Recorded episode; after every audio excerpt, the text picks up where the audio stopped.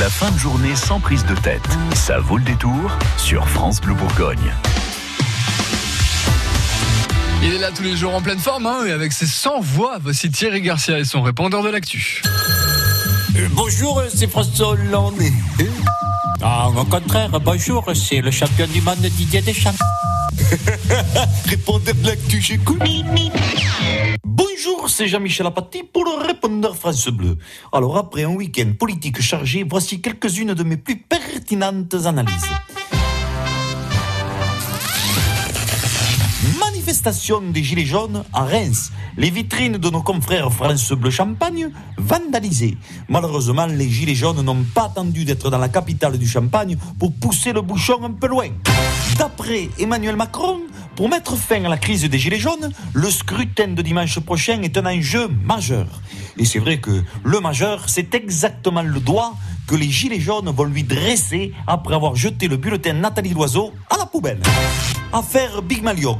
Plus rien ne s'oppose à un procès de Nicolas Sarkozy. Après celui des Balkany et en attendant celui de François Fillon, on va finir par se demander si le sigle LR signifie les républicains ou les repris de justice. L'élu de la France insoumise, Andrea Kotorak, appelle à voter pour le Rassemblement national aux européennes. On peut aimer les hystériques un peu faux-folles qui racontent n'importe quoi à la télé, mais de là confondre Marine Le Pen avec Raquel Garrido, quand même. Brouille entre Merkel et Macron. Pourtant, tous les rapprochent, leurs initiales et leur politique, puisqu'avec les M&M's du libéralisme, une fois qu'ils tombent bien sucés, t'es chocolat. Benoît Hamon déclenche la polémique sur Twitter en mangeant un kebab à Béziers. Si vous aussi vous voulez avaler un truc lourd et indigeste qui ne fait pas rêver, lisez son programme.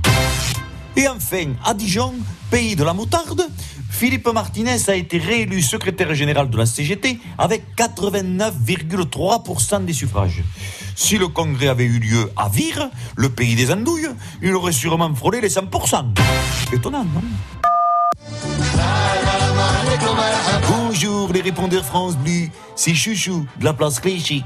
Franchement, j'en peux plus. Hein. Hein, cette année pour l'Eurovision, euh, j'étais trop chaude pour la victoire et seulement 14e qu'on est arrivé avec le Bilal Hassani.